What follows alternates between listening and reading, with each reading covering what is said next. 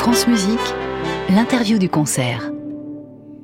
Bienvenue dans l'interview du concert, séquence que vous pouvez podcaster sur le site de France Musique et l'appli Radio France. Ce soir, j'ai le plaisir de recevoir tout d'abord Hippolyte Pérez, monsieur danse à France Musique. Bonsoir Hippolyte. Bonsoir Benjamin Et producteur, docker du ballet tous les vendredis à midi. Et dans une euh, dizaine de minutes, je recevrai le maestro Fabien Gabel. Alors, Hippolyte, on a tendance à croire que euh, ce casse-noisette de Tchaïkovski est un conte fantastique créé tout spécialement pour les enfants, mais comme bien souvent dans les contes, il existe peut-être une deuxième grille de lecture, un niveau un peu plus profond de compréhension, voire euh, plus psychologique. Vous croyez à cela? Oui, je pense, que c'est vrai. À l'origine, c'était le conte d'Hoffmann euh, qui a été publié en 1816. Et pour Petit Pas, le chorégraphe, comme pour euh, Tchaïkovski quand il a fait la musique, c'était le conte, c'était l'histoire Clara, c'est l'histoire d'une fille que tous deux ont perdu, c'est-à-dire que Marius Petitpas a assisté à, à l'opération de l'amputation de la jambe de sa fille, euh, cinq ans plus tôt. Euh, Tchaïkovski a perdu sa sœur, euh, Sacha. Mhm. Et donc pour eux deux, Casse-Noisette, c'est l'histoire d'une fille euh, qui grandit dans, dans l'histoire parce que c'est tous les deux une fille qui qu'ils n'ont jamais vu grandir en fait. Est-ce qu'on peut dire que c'est aussi cette petite Clara qui nous est qui nous est présentée dans ce ballet, c'est un peu un conte initiatique de l'entrée à l'âge adulte pour cette fameuse Clara bah, C'est exactement ça. Et puis, euh, c'est encore plus vrai euh, dans la version de Nourieff, euh, où, euh, par exemple, l'oncle de Drosselmeyer est joué par le même danseur que celui qui joue le prince, comme cet oncle, en gros, qui manipule tout et puis qui déjoue toute l'histoire auprès de Clara. Et puis, dans certaines versions du ballet, la fée dragée est interprétée par la même personne que, que celle qui joue Clara, pour montrer le passage de l'enfance euh, à l'âge adulte de, du personnage de Clara. Dans ce qu'on a entendu ce soir, euh, Hippolyte Pérez, euh, est-ce que vous auriez imaginé, est-ce que vous vous êtes imaginé des danseurs devant vous? Vous avez pensé à la musique, entre guillemets, pure?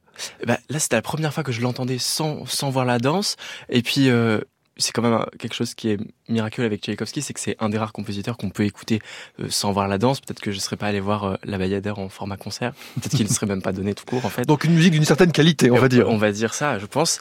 Euh, donc oui, là, je me suis imaginé ça, et puis là, j'étais dans le public, je voyais euh, le public s'agiter un petit peu, qui avait lui-même envie de danser, et puis et puis même moi, je je bouge, j'avais un peu la bougeotte. voilà, même quand on reconnaît les airs, etc. C'est très c'est très plaisant. Bizarrement, euh, c'est un truc que, je ne savais pas. Le, succès n'était pas vraiment au rendez-vous lors de la première en, 1891 au théâtre euh, Marinsky de Saint-Pétersbourg. Pourquoi? 1892. 12, pardon. 1892.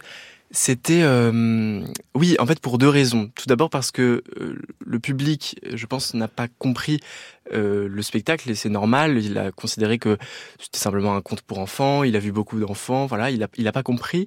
Et puis la deuxième raison, c'est parce que le directeur des théâtres, impériaux de Saint-Pétersbourg avait commandé à Tchaïkovski Yolenta l'opéra le même soir que Casse-Noisette. Donc il y a eu Yolanta d'abord, et puis ensuite Casse-Noisette. Donc le temps qu'on se remette de ses émotions, euh, et donc ensuite on commence Casse-Noisette, on se remet dans un nouveau spectacle, et donc le public a dû attendre longtemps, longtemps à minuit avant de voir le, le changement de tableau, on peut imaginer. Voilà exactement. Et le pas de 2 est arrivé à minuit, c'est-à-dire le clou du spectacle. Donc on s'est ennuyé, on a trouvé que c'était un conte pour enfants, on n'a pas, on n'a pas, ça n'a pas plu au public. Mhm.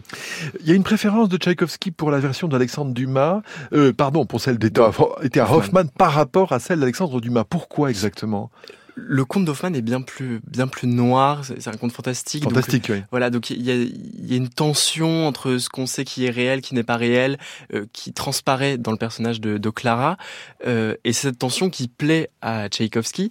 Or, Petit Pas, puisque c'est Petit Pas qui a fait le livret, euh, Petit Pas préférait la version d'Alexandre Dumas père, donc qui est arrivé plus tard, et ça a totalement déplu à Tchaïkovski puisqu'il considérait qu'on en perdait toute la substance de l'œuvre.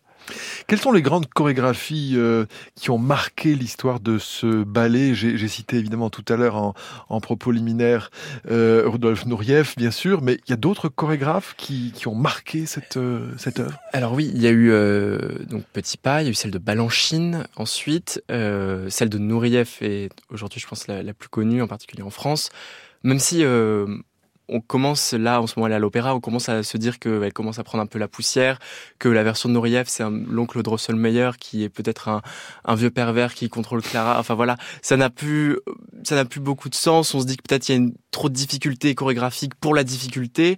Donc voilà, donc là, on considère que la version de Nureyev n'a peut-être plus beaucoup de sens. Et puis, a une autre version qui est plus méconnue, celle du ballet de Johannesburg, dans laquelle les danseurs dansent avec des une danse qu'on appelle le gumboot avec des, des bottes en caoutchouc et euh, c'était une danse qui était utilisée par les mineurs euh, au moment de l'apartheid pour communiquer entre eux, danser entre eux sans, sans, sans, la parole. Une des interprétations qui m'intéresse par rapport à ce fameux pas de deux, qui est vraiment un, des moments, vous l'avez dit, important de ce ballet, c'est peut-être qu'il serait un peu cathartique, que, en tout cas c'est ce que laissent entendre certains exégètes de cette œuvre, qu'il y aurait là pour Clara euh, découverte de la sexualité Disons ça comme ça? C'est ce qu'on dit, c'est ce que certains musicologues disent. Et puis, euh, en fait, Tchaïkovski s'est inspiré d'un chant euh, religieux funéraire pour créer ce pas de deux, parce que pour lui, ce pas de deux, c'était l'enterrement de sa sœur Clara. Et donc, le moment où du pas de deux n'arrive, le pas de deux n'arrive pas au début du ballet, il arrive à un certain moment du ballet. on est presque à la fin, et donc c'est le moment où Clara est devenue une grande fille, voilà. Et à travers le prince, euh, symbole, on voit le symbole de son désir euh, naissant. Ah, le prince. Je, vois tout de suite ce que vous voulez dire. Euh, eh bien, vous l'avez dit, euh, Hippolyte, Yolanta a été donné l'opéra juste avant, lors de la création, à, au théâtre Marinsky de Saint-Pétersbourg, et on va se quitter justement avec la romance de Vaudémon, la scène 6 de cette fameuse Yolanta, qui est un opéra absolument aussi admirable de Tchaïkovski. Il faut, il faut, le dire accessoirement. Oui. Merci à vous. On vous retrouve vendredi prochain à midi sur France Musique. Tous les vendredis, midi, demain et en podcast. On y sera. Merci.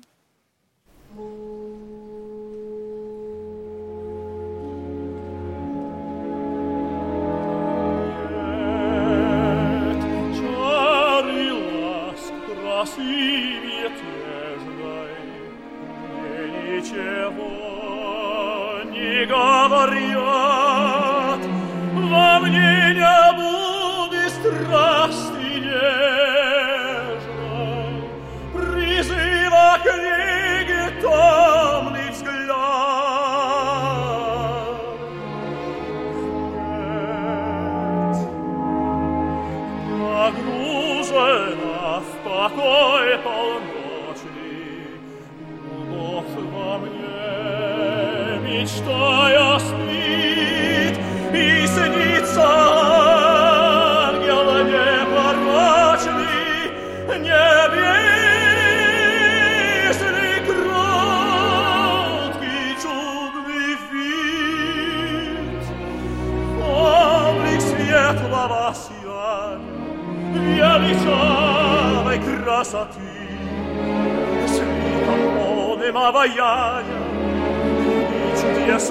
Prati Поселение неземного Снега вешнего светле Дышала, дышали снова Нашалили поля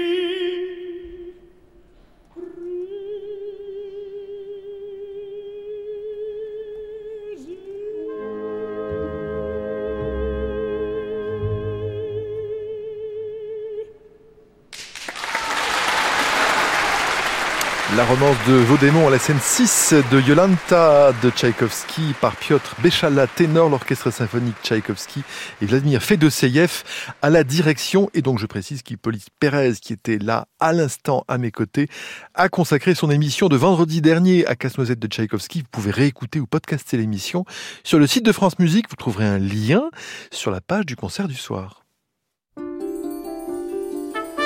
France Musique, le concert du soir Benjamin François. Et deuxième invité de cette euh, interview du concert du soir, Fabien Gabel, notre maestro, à qui j'ai demandé ce matin, à l'issue de la répétition générale, s'il connaissait la partition de Tchaïkovski et celle du ballet intégral, naturellement, par cœur. N'est-ce pas, Fabien Gabel? Oui, parce que j'ai dirigé le ballet il y a quand même maintenant une quinzaine d'années. Euh, je, je, ne l'avais pas, je pas dirigé la partition depuis. Euh, en tant que instrumentiste, j'avais joué le ballet aussi de nombreuses fois, donc c'est une musique qui évidemment qui qui me poursuit depuis euh, je dirais, euh, mon enfance. Et, euh, mais finalement, que j'ai beaucoup dirigé à une époque en ayant fait, j'ai fait une seule fois du ballet dans ma vie. Et euh, c'était Casse-Noisette. Donc voilà, je l'avais fait à peu près une vingtaine de fois. Donc ça, même si je ne l'avais pas dirigé depuis 15 ans, ça, ça revient tout de suite. Quoi. Ça, ça reste vraiment ancré dans, dans, dans, dans, dans l'esprit, puis dans, dans le corps aussi dans les gestes, dans les, tempis sont un peu sont différents évidemment parce qu'on a cette chance de ne pas avoir de ballet. les, pauvres danseurs, ils vont ils vont m'en vouloir.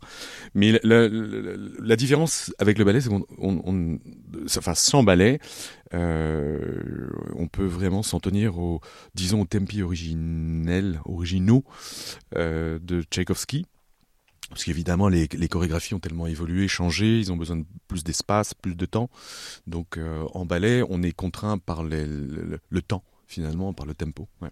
Alors justement, c'était ma deuxième question, Fabien Gabel. Euh, finalement, quand vous travaillez avec un chorégraphe, qui a le pouvoir? Le directeur musical ou le chorégraphe? Non, alors ça dépend des, des, des, des chefs d'orchestre. Moi, je je travaille de manière très euh, consensuelle. Alors déjà, je fais pas de ballet. J'en ai fait il y a très longtemps. Je n'en fais plus. Euh, mais c'est vrai que je l'avais fait. Je m'en souviens, le chorégraphe, c'était Charles Jude, qui est un, grand danseur et qui connaît très bien la musique et, qui venait toujours me voir. Est-ce que ça te convient Les tempi, je sais que c'est lent, etc. Donc, on, je me souviens qu'on pouvait travailler euh, vraiment euh, en toute confiance. Et mais bien sûr, il y, a, cette contrainte de la chorégraphie. Il y a certaines danses, par exemple, je me souviens très bien de la danse arabe qui était deux fois, voire trois fois plus lente, quoi on a tendance un peu à, rallonger euh, la musique euh, avec le ballet, tandis qu'en symphonique, voilà, on, là c'est vraiment une symphonie euh, de couleurs. Quoi, le premier acte, c'est un chef-d'œuvre. C'est, le, je, je, dirais que c'est la, la, quintessence de la musique de Tchaïkovski. C'est sublime, vraiment. Le, le, le, premier acte, évidemment, on connaît plus les danses caractéristiques qui sont euh, davantage euh, connues et, qu'on entend dans le deuxième acte. Mais c'est vrai que le premier acte est un chef-d'œuvre d'orchestration, un chef-d'œuvre de raffinement, un chef-d'œuvre mélodique.